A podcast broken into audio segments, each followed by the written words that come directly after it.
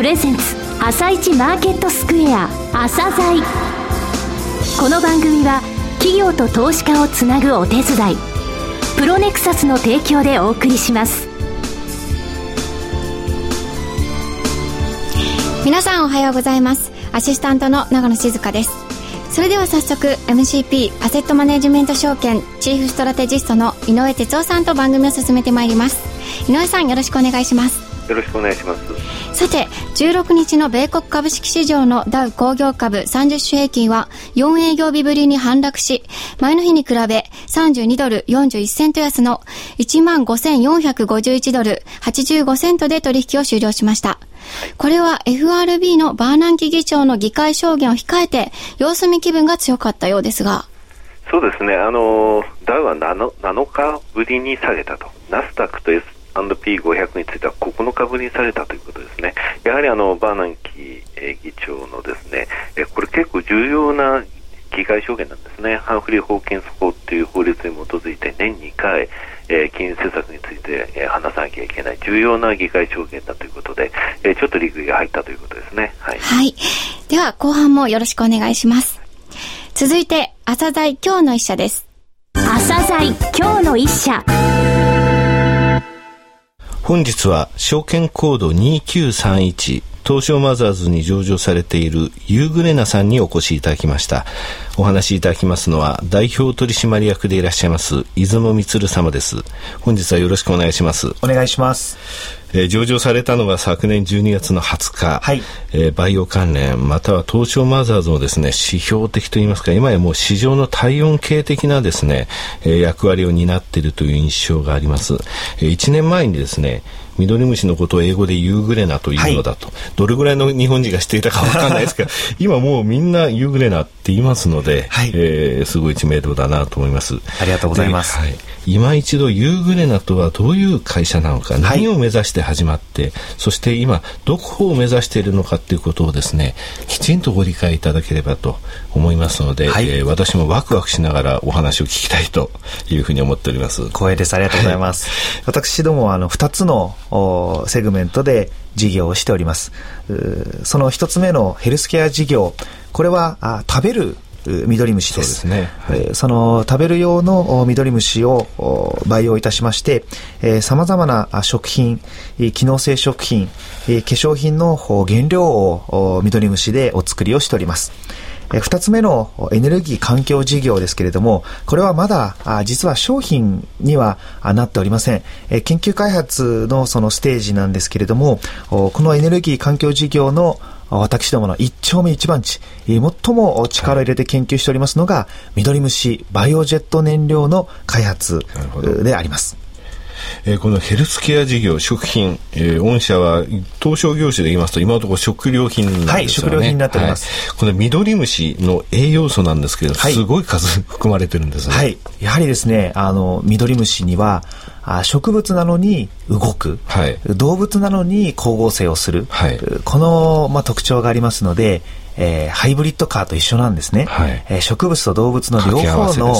59種類の栄養素をいっぺんに取ることができます。59種類。はい。これは驚きですね。あの、今お話にありましたが、微生物の中で動物系、植物系ありますが、その両方にまたがってるわけですね。そうなんです。光合成をするということは、二酸化炭素を取り入れて分解する。はい。非常にあの、環境にいいことですね。はい、で、なおかつ自分で動くわけですね。そうなんです。だって、植物って動かないじゃないですか。そうですね。ねひまわりがこう、走り回ったり、はい。わかめが泳いだりしてたら、はい。あの、それは植物じゃなくて動物なんですけど、はい、でも今申し上げた冗談のようなですね、えー、ひまわりが走る、はい、それはないんですけれども、ミドリムシはあ泳いで動くことができるんですね。そうですね。これがミネラル豊富で、あの、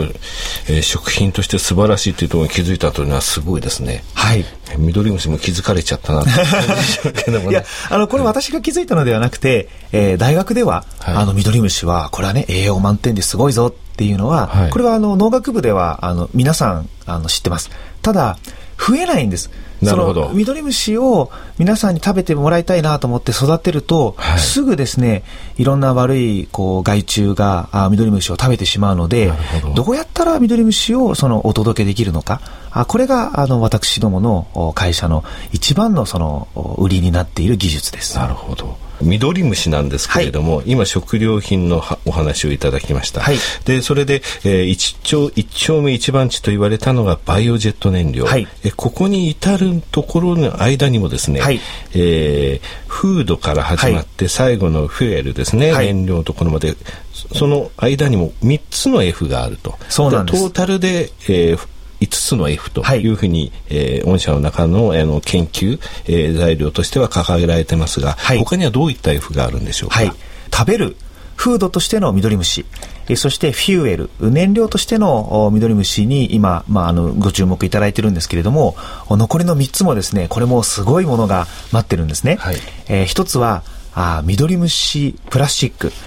ミドリムシ繊維、はい、これはあファイバーですね、はい、えー、ミドリムシをファイバーの原料として、えー、使う研究も今進めております、はい、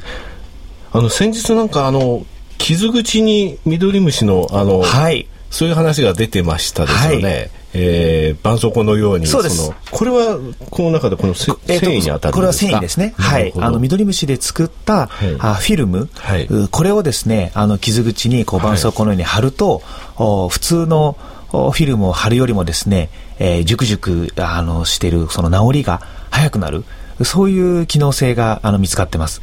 そういうこうファイバーにも緑虫って使えるんですね。はい。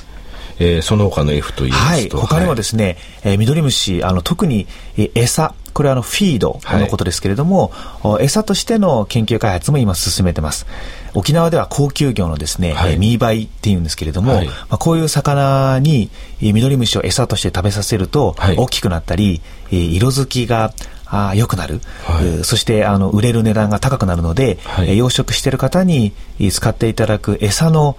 開発も進めております。なるほどそして、えー、これはあのまだあの開発あのスタートしたばかりなんですけれども、肥料、はい、ファーティライザーとしても活用できる可能性があの高いと思ってますので、はい、えー、ミドリムシはこの 5F、はい、いろんなところでえー、皆さんのお役に立つと思います。なるほどね。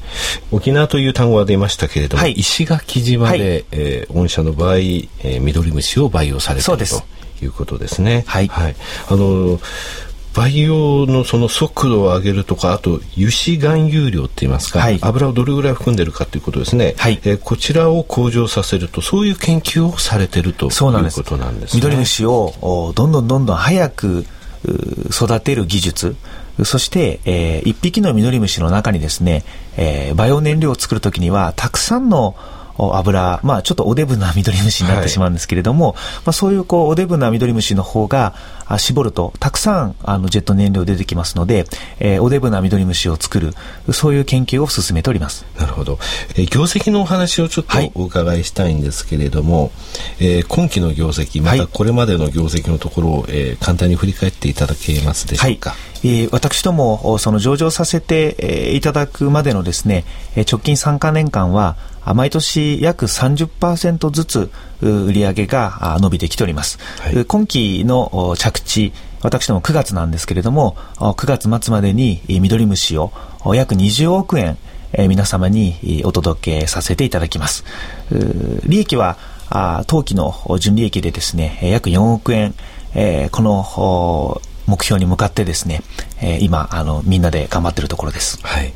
えー、直近のですね、3期の ROE、株主資本で最終利益をどれぐらい生み出したかと。3年間黒字を続けた会社、えー、そしてそれの ROE の平均を取っております、えー、そうしますとユーグレナさんってですね、えー、上場してすぐなんですけれども、えー、直近3年のところの数字で52位なんですね。3600社いて52位、はい、そして ROA につきましては実は29位すごい順位なんですね。ありがとうございます。はい、あのですので私も知らなかったんですけれども、これはその井上さんに、えー、教えていただいて、はい、こういうマニアックな数字をご紹介するのは この番組のいいところで、はい、あの企業さんもあのそれで気づかれるんだと思うんですね。はい、リスナーの方、えー、これから伸びるというよりはもうすでに伸び始めている状態で上場した会社だということは、えー、お分かりいただけると思います。えー、ただですね、私は御社についてご紹介したのは、この収益性の、えー、高さとかそういう部分よりも、やっぱりこれからのところなんですね。はい、あの、バイオジェット燃料のところ、えー、についてもう少しお話しいただきたいんですが、はい、ミドリムシというのは、えー、その、バイオマスという点で私は優れていると思うんですが、はい、えー、社長どういうふうに思われてますありがとうございます。はい、やはりそのトウモロコシ、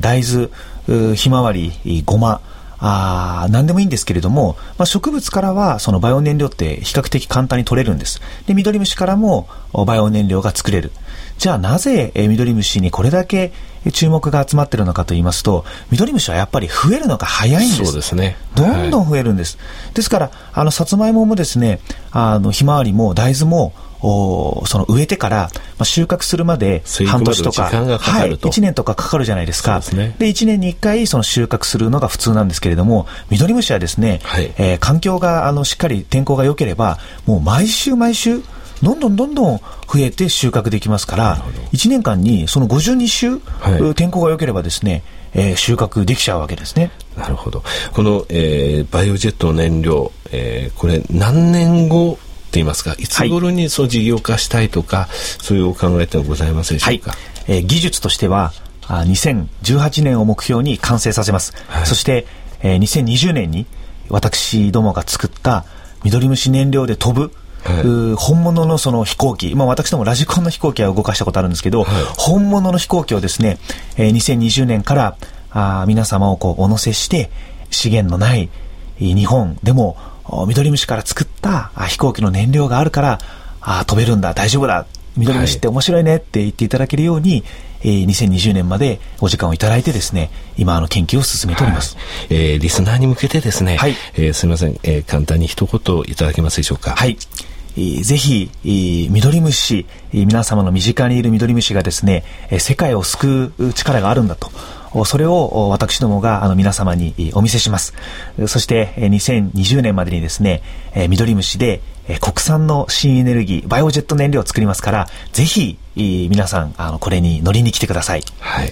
えー、本日は証券コード2931、東証マザーズに上場されているユーグレナさんにお越しいただき、えー、代表取締役社長でいらっしゃいます、出雲充様にお話をいただきました。えー、本日はどうもありがとうございました。ありがとうございました。なお、本日ご出演のユーグレナさんからリスナーの皆さんに、抽選で5名の方に緑汁をプレゼントいたします。番組ホームページからお申し込みください。また、今日の一社のロングインタビューも番組ホームページからお聞きいただけますが、後半でも井上さんにユーグレナについてお話しいただきます。企業ディスクロージャー IR 実務支援の専門会社プロネクサス上場企業のおよそ6割2200社をクライアントに持つこれはアジア証券印刷の時代から信頼と実績を積み重ねてきたからこそ。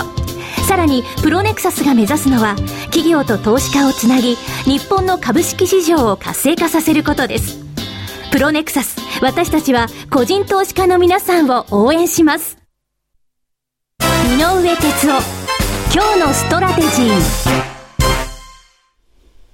それでは井上さん、後半もよろしくお願いします。よろしくお願いします。まず、ユーグレラについてお話を伺いたいと思います。はい。はい、それでですね、井上さん、はい、私もユーグレナさんのユーグレナバーというクッキーのような商品を、ね、はい、はい、いただいたことがあるんですが、はい、ほんのり甘くて、とても食べやすかったです。そうでしょすごい美味しいんですよね、これ。はい、美味しかったです。私もね、あの、食べたこと何度もあるんですが、これあの、原料ね、あの、ユーグレナとあとお豆腐なんですそうなんですか、まあ、私唯一苦手な食べ物、豆腐なんですけれどもね、はい、これ全然聞くまで分からなかったんですね。で、周りのところがですね、しっとりしてて、これあの、高級クッキーみたいな味なんですよね。えー、はい。あの、食べた時にサプリメントえクッキーの中でもダントツ一番美味しいなというそうですね。ですね。いやけどあの、ユーグネラさん、あの、出雲社長お話うまいですね。もうどっちがパーソナリティがもう全然わからない状況でですね、今日はあの、えー、リスナーの皆さん、この後にですね、アップされますあの取材後期、ぜひお読みください。ここでですね、ちょっとあの、えー、私としてもですね、えー、ユグレナさんのことをしっかりお伝えして、えー、一矢報いたいというふうに思いますね。はい、えー、ROE、ROA の順位等につきましても、えー、取材後期の方で載せます。それで今ですね、実はあの、週刊現代、えー、発売されている号にですね、2020年生き残る会社ってっていうアンケートがですね、各界30人ぐらい、えにとってそれが記事になってるんですが、えこの中で私も、えー、書いてるんですけれども、私3社挙げてるんですよ。はい、で1社目がユーグレナ、えー、2社目が、えー、2158のユービック、UBIC って書くんですがね、こちらもマザーズの、えー、企業さんですが、国際訴訟等を扱っているね。はい、でもう一つが朝鮮銘柄の2425ケアサービスさん。え東京都の高齢化というところで、えこの3つについてはその、えー、頑張ってほしいと、えいうところ、えこれからの、え日本というものはやっぱり必要とするでしょうという企業を挙げました、えそちらの方でもご紹介させていただいた一社さんということですね。はい、はい、えー、それではマーケットの方行きます、えー、アメリカの株の方ですね、やっぱりちょっと利食いが入ったんですが、以前この番組で、えー、ダウがですね、直近16日間で、12日以上ですね、えその日の終値が前日の終値から100ドル以上動いたと、えー、そういう12日間もあったっていうのは、2005年以降でも5期間ぐらいしかなかったんですよっていうお話をしたんですね。はい、で、それが続いていたと。これは6月18日から7月の5日、えー、まで続いたんですね。先々週の金曜日。何の日でしょうか？雇用統計の日なんですね。で、この7月5日でサイン消えたんですね。で、ちょうどこれを境に、えー、米国株っていうのはうつつきを取り戻して上昇していったと。えー、先ほど S&P500 ナスダックについては8連投でストップしましたというふうに言いましたが、この、えー、上昇が始まったのは7月の3日なんですね。その間の4日の日っていうのは独立記念日でお休みですから。ですので、ちょうどそこら辺から上昇していって、ただ、テクニカル的には、えー、ちょっと過熱感のあるところまで来たなという印象が、やっぱり昨日のマーケットにあったと思います。えー、25日移動平均をですね、え、2.6%ダウっていうのは、おとといの段階で、え、乖離してるんですね、プラスに。でこれはですね、大体3%が目処って言われてるんですよ。でじゃあ、その前3%つけたのはいつかっていうと、5月の17日が3.16、5月の21日については3.00%なんですね。そして日本が大きく下げたのが、えー、その2日後になります。5月23日、日経平均1143円も下げたわけなんですね。えー、それでですね、5月23日以降下げたその理由は何かって言いますと、私はこれ、えー、この番組でも、それから木曜日、えー、午後1時35分からの需給動向を読み解こうのコーナーでも、最低の解消であるというふうに言っていました。え、先週の木曜日の日経新聞、えー、長官のところに私の最低の、え、残高についてのコメントが出ていましたけれども、東証一部の時価総額で、やっぱり、えー、0.75%を超えてくると、え、そろそろ1%に近づいてくると、利食いが出てくるわけですね。え、これは5月22日にはなんと0.97%まで来てたんですよ。これが S q で、えー、落ちて0.72%まで落ちました。そして昨日東証が発表した数字、株数から私が計算したところ0.79%なんですね。これは0.85とか0.9ぐらいまでいくと、またちょっとピーポーピーポーとちょっと警戒、えしなくてはいけない、その警報がなるということですが、えこの番組でこの数字はこれからもお伝えしていこうと思います。はい。井上さん、今日もありがとうございました。ありがとうございました。また来週もよろしくお願いします。この後は東京市場の寄り付きです。朝鮮この番組は企業と投資家をつなぐお手伝いプロネクサスの提供でお送りしました。